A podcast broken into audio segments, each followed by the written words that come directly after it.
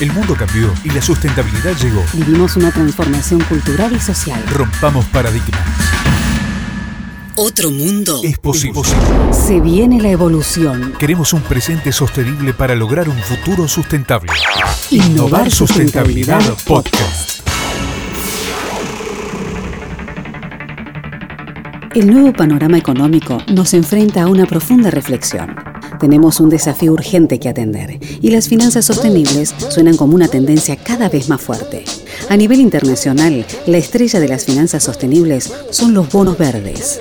Para saber qué son y qué pasa en Argentina, entrevistamos a Constanza Conoli, abogada, asesora en derecho societario, comercial y contractual.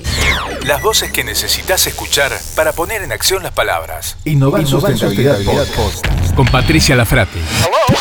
Hola, Connie, ¿cómo estás? Muchísimas gracias por estar con nosotros. Bueno, la verdad es que la primera pregunta es, ¿qué son los bonos verdes? Hola Pato, bueno, muy contenta de estar acá. A ver, ¿qué son los bonos verdes? Mira, los bonos verdes son técnicamente, voy a dar una definición y después lo llevamos más allá, ¿no? Son valores negociables, ¿no? Que se destinan a financiar eh, parcial o totalmente con beneficios ambientales. Ahora, ¿qué es un valor negociable? Bueno, es un instrumento financiero que quien lo tiene, el poseedor, tiene la titularidad de determinados derechos. Por lo general, estos bonos, eh, como valor negociable, se eh, transmite a través de los mercados y se agrupan en emisiones. Podemos tener eh, como valor negociable acciones o obligaciones negociables. O sea, los bonos que hay en Argentina, y ahora si querés lo ampliamos un poco más, son en su mayor parte obligaciones negociables, que son qué? Emisión de deuda. Es decir, que una empresa, ahora vamos a ver quién puede emitir seguramente, emite deuda que se denomina bono verde por el impacto ambiental que tiene. O sea, no es una deuda tradicional, es una deuda que tiene detrás un impacto ambiental. ¿Esos bonos se compran o se pagan? En realidad esos bonos se adquieren en el mercado. Te cuento un poco que esto en Argentina en realidad es bastante novedoso en el sentido de que a partir del año pasado tenemos en el mercado de capitales la posibilidad de emitir bonos verdes per se, o sea, se creó una norma particular que nos habla de bonos temáticos. Son bonos verdes, sociales y sustentables. Los bonos verdes son los que tienen el foco ambiental, los sociales el foco social. Y si hay bonos, emisión de deuda que combina lo social y lo ambiental, se llaman sustentables. Es decir, que hoy tenemos en el mercado argentina un eh, panel, se llama, exclusivo de bonos verdes, sociales y sustentables. Eh, así que yo, cualquier persona, o sea, ¿quién los puede adquirir? Cualquiera, yo voy al mercado y puedo adquirir bonos verdes. Ajá, ¿y cuál es el beneficio? Tenemos que hablar de dos beneficios, digamos, ¿no? Primero me parece que es el beneficio para el emisor, porque una empresa va a tener eh, eh, interés de financiarse a través de un instrumento de esta manera, ¿no? Y, y lo primero que me surge ahí es que en realidad hay un montón de eh, oportunidades que se brindan a partir de la empresa que emite bonos verdes, porque les brinda la posibilidad de diversificar qué inversores se van a traer a los bonos verdes. Los bonos verdes, como así también los otros, porque no podemos olvidarnos que en el contexto actual de COVID, lo que ha pasado es que han empezado a surgir muchos bonos sociales. Ahora, al margen de que hay bonos sociales por el contexto que estamos viviendo, los bonos verdes se centuplicaron los montos a nivel global en los últimos siete años. O sea, hoy tenemos, podemos hablar más o menos de 19.6 mil millones de dólares que están invertidos en bonos verdes. Y un porcentaje de eso está en Latinoamérica. ¿Qué le permite al inversor entonces? Decíamos, una demanda de desarrollo sostenible. O sea, ¿por qué tuvieron furor o tienen los bonos verdes? Porque hacen y colaboran a la obtención de eh, las, metas de los objetivos de desarrollo sostenible.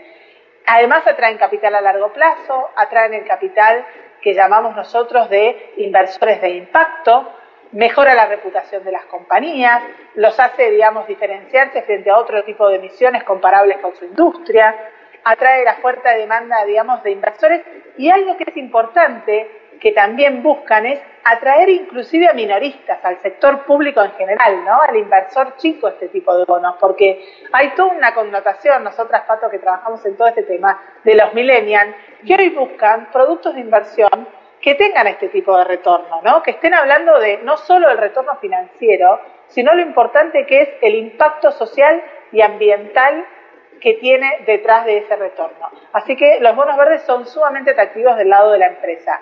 Y del lado, decía, de quien invierte, o sea, cualquiera de nosotros que podría eventualmente invertir en bonos verdes, eh, por lo general quienes emiten en esto, vamos a ser sinceros, son inversores institucionales, son fondos, Eh, es, raro por ahí que el público, aunque esté abierto a eso, vaya a comprar un, bono verde, digamos, ¿no?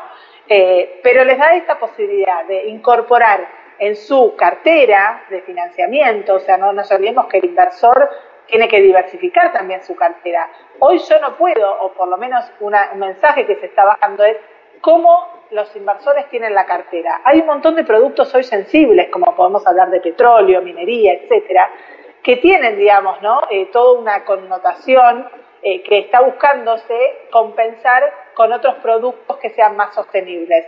Entonces, eh, el inversor puede, a partir de esto, diversificar su cartera y tener productos financieros que generan impacto ambiental. ¿Y cuál es el factor o los factores que, generan que estos bonos se, se, transformen en más atractivos que el resto? ¿no? Vos hablabas de un incremento que se generó en estos últimos años y más me imagino sobre todo en el tema que está relacionado con el COVID-19.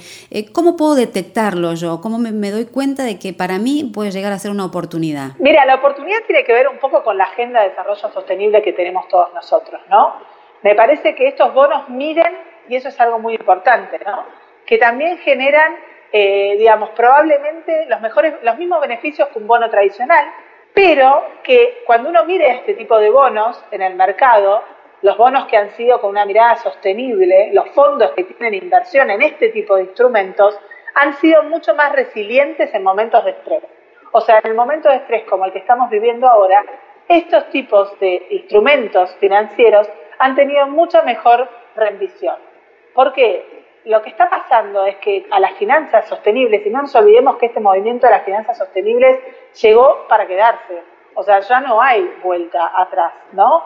Entonces, todos en algún punto, y creo que el COVID está marcando además una tendencia más grande, no podemos desconocer en el momento de invertir los factores que se denominan en su sigla en inglés ESG, que es Environmental Social Governance, y en español se llaman eh, los criterios ambientales, sociales y de gobernanza.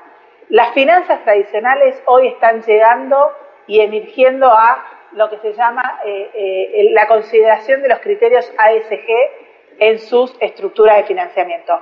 Te cuento también que el año pasado se lanzó en Argentina el protocolo de finanzas sostenibles, que fue, digamos, suscrito por 19 entidades financieras del mercado. Porque ¿qué les pasa también a los bancos? Los bancos tienen mucha conciencia en todo lo que tiene que ver con eficiencia energética, edificios LED, todas esas cuestiones más estructurales, ¿no? Reciclado. Pero había una deuda pendiente que tenía que ver con la huella indirecta, ¿no? ¿Qué análisis real hacen los bancos en el momento de evaluar el riesgo crediticio de sus clientes y en el momento de también tener clientes corporativos? Entonces, lo que hizo el protocolo un poco es eh, llevar a, trabajar de manera conjunta a todos la gran mayoría de bancos del mercado en mirar los factores ASG al momento de evaluar el riesgo. O sea, no es solo una cuestión de inversión, sino una cuestión de evaluación de riesgo. Eh, ¿Cuáles son las recomendaciones, si existen, para que si yo quiero comprar bonos verdes, eh, de alguna forma, nada te asegura nada, ¿no es cierto? Menos dentro de este contexto, pero digo, como para saber hacia dónde me tengo que orientar. Mira, bonos verdes en Argentina, como para vos eh, estar adquiriendo parte de esta emisión de bonos verdes, han habido muy pocos. O sea, es un mercado en desarrollo. Probablemente hoy, si vos querés invertir en Argentina en bonos verdes, eh, no sé si las emisiones, que las dos últimas que hubo fueron de Plaza Logística y eh, eh, quedaron sin suscribir, ¿no? Pero hay muchos proyectos de bonos verdes en cartera. Pensá que los bonos verdes hoy en Argentina han sido solo seis, dos han sido por provincias que han tenido el foco en energías renovables, una en parque eólico y otro solar.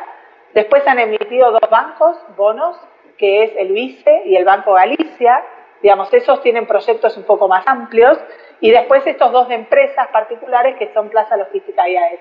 Hoy, si yo soy un inversor, probablemente en Argentina tenga poca cartera para invertir en bonos verdes, pero te cuento que Chile está hoy a, la vanguardia de lo que es Latinoamérica, siguiendo después detrás Brasil. Y creo que es lo importante, que en Argentina hay una oportunidad única, ¿no? Eh, el mercado de capitales en general es chico, pero de diversificarnos y de hacer un mercado de capitales más sostenible. Y muchas de esas iniciativas han estado y han surgido, ya te digo, como decía antes, con normativa y proyectos que eh, se regularon finalmente el año pasado. O sea, este es un mercado sumamente incipiente en Argentina, aunque no lo es globalmente. Te digo que hay bonos verdes emitidos inclusive antes del Acuerdo de París. O sea, el Acuerdo de París ayudó probablemente a visibilizarlos pero ya existían con anterioridad a esta fecha. O sea, hay un mercado de bonos verdes desde antes de 2015. ¿Y cómo podemos ayudar para que esto crezca en nuestro país? Mira, yo creo que hay dos cuestiones. Una, eh, que nosotros en su momento también nos acercamos a la CNB, por ahí necesitamos que haya incentivos, ¿no? Lograr incentivos claros que diferencien estos bonos probablemente de otras estructuras tradicionales, ¿no?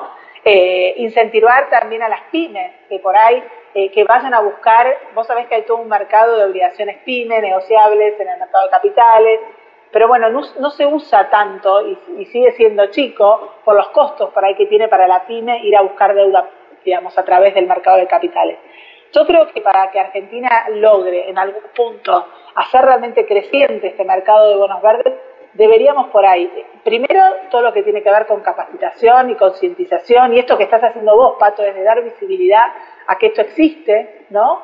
Y después todo lo que tenga que ver con incentivos, ¿no? Yo creo que en Argentina en general hay que incentivar no solo los bonos verdes, sino todo lo que tiene que ver con las inversiones de impacto, ¿no? Que además de buscar retornos financieros, están buscando también un impacto social y ambiental. Hay una frase que a mí me encanta, que, que por ahí está en inglés, que dice, it is possible to do good and do well at the same time, ¿no?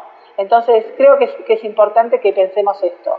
Eh, como, como parámetro a futuro, ¿no? Perfecto, Connie, muchísimas gracias por haber estado con nosotros. Un placer, Pato. Innovar sustentabilidad.